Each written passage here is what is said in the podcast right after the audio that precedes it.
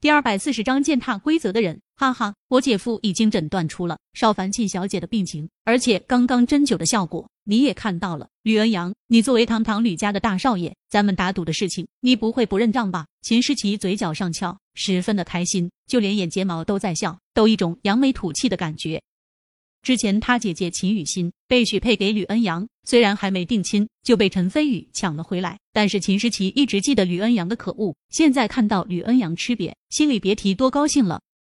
哼，不就是区区五十万华夏币吗？本大少还不放在眼里。你账号是多少？我待会就给你转过去。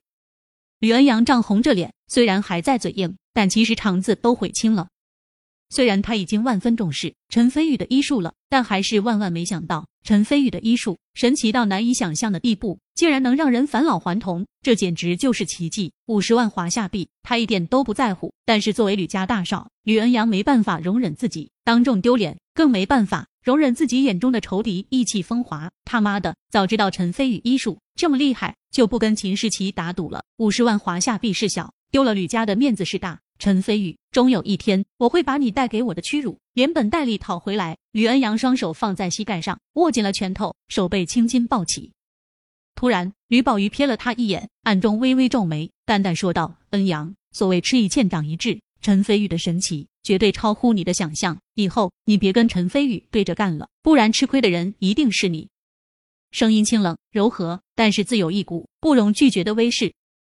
吕恩阳浑身一抖，他最怕的。就是坐在旁边的这位姐姐，她不由得嘴角浮起苦涩的意味，虽然不甘心，但还是应道：“姐，我知道了。”吕宝玉暗中叹了口气：“恩阳，恩阳，我让你不要和陈飞宇对着干，其实是在保护你啊。当然，这句话他是不可能说出来的，不然的话，以吕恩阳的心高气傲，说不定会产生逆反心理，从而真的去找陈飞宇的麻烦。那样的话，反而是害了吕恩阳。”坐在他前面的周静云显示出对陈飞宇极大的兴趣，眼神中充满了火热，不过立马就掩饰住了，眼珠微转，呵呵笑道：“静怡啊，回头你帮我替你家老爷子问好，就说我周某人改天会亲自登门拜访，让他把那瓶珍藏了七十年的竹叶青拿出来。”乔静怡一愣，随即大喜。周静云一向和乔家保持距离，现在主动说拉近距离，明显是再度向乔静问好，这对乔家来说绝对是一件大好事。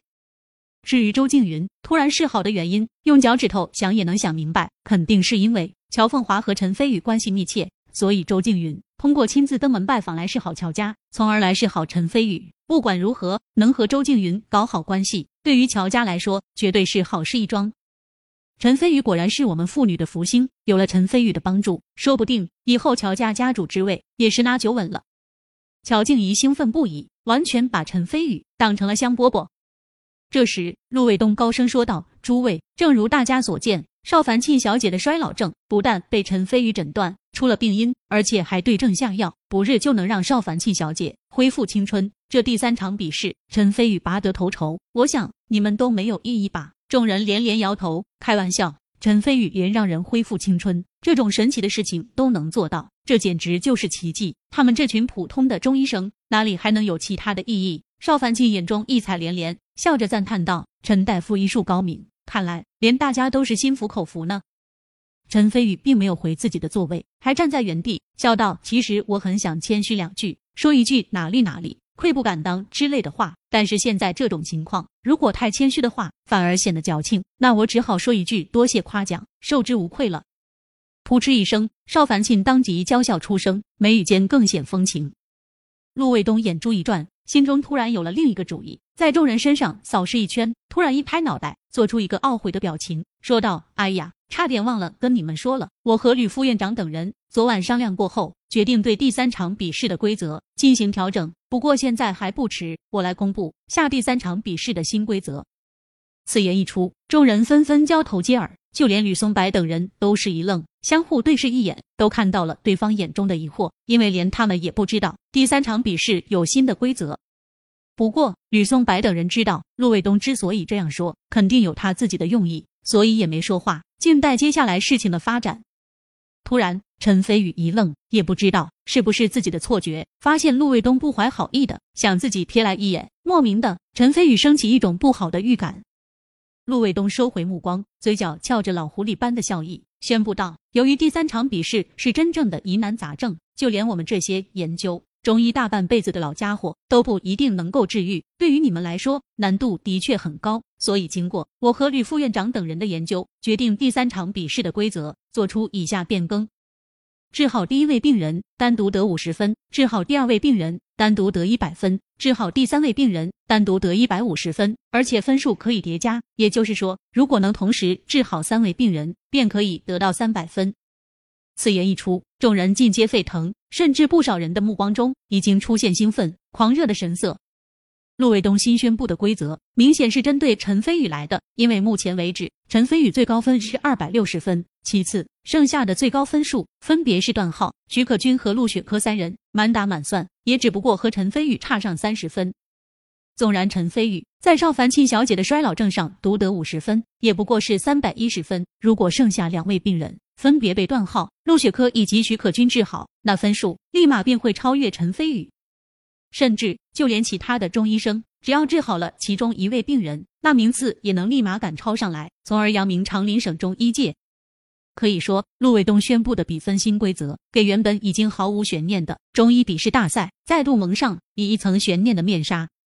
陈飞宇摇头苦笑不已，自语道：“看来陆卫东会长是不想让我赢得太轻松啊。”陆卫东瞥了陈飞宇一眼，看到陈飞宇吃瘪的表情，嘴角再度翘起老狐狸一样的笑意。他之所以临时改变规则，原因很简单，那就是想给陈飞宇足够的压力，从而见识一下陈飞宇的艺术水平上限究竟在哪里，从而做到心中有数。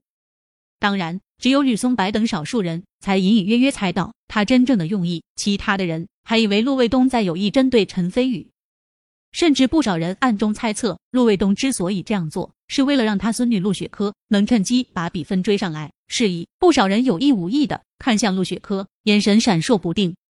陆雪珂哭笑不得，虽然这个规则对他极度有利，但是一想到自己爷爷做出这么无耻的事情，还是忍不住跺脚说道：“爷爷也真是的，竟然当众宣布这样的规则，这不是明显针对陈飞宇吗？就算最后我把比分赶超上来，那也是胜之不武，而且还少不了别人背后说闲话。我爷爷真是越活越糊涂了。”徐可君神色疑惑，沉吟道：“不对，据我对陆爷爷的了解，他是一个很有风骨的老前辈，应该不会做出这样的事情才对。但是突然宣布变更规则，这到底是怎么回事？”其中最为兴奋的人当属段浩，他和陈飞宇差上三十分，原本一点翻身的机会都没有。但是现在规则修改之后，原本三十分的巨大差距已经悄然抹平，甚至已经可以忽略不计了。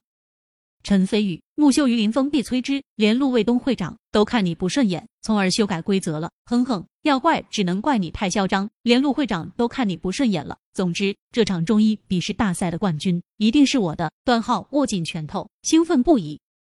段浩这边还在兴奋，秦诗琪那边差点直接气笑了，挥舞着拳头，气鼓鼓地道：“这陆会长修改的新规则到底是什么意思？这不是明摆着针对姐夫吗？真是可恶！”吕宝玉嘴角。挂着意味深长的笑意，突然说道：“我不知道陆会长是否在针对陈飞宇，我只知道，不管规则怎么变更，最后获胜的人一定还是飞宇，因为飞宇足够强大，强大到足以无视规则的地步。妄想通过修改规则来击败飞宇，难以。”秦诗琪一愣。下意识向陈飞宇看去，果然，只见陈飞宇除了一开始的苦笑外，现在已经恢复了神态。他站在原地，双手负于身后，眉宇间意气风发，有种不可一世的自信与傲气。不知不觉间，秦诗琪不由得小鹿乱撞，眼神中有一丝仰慕。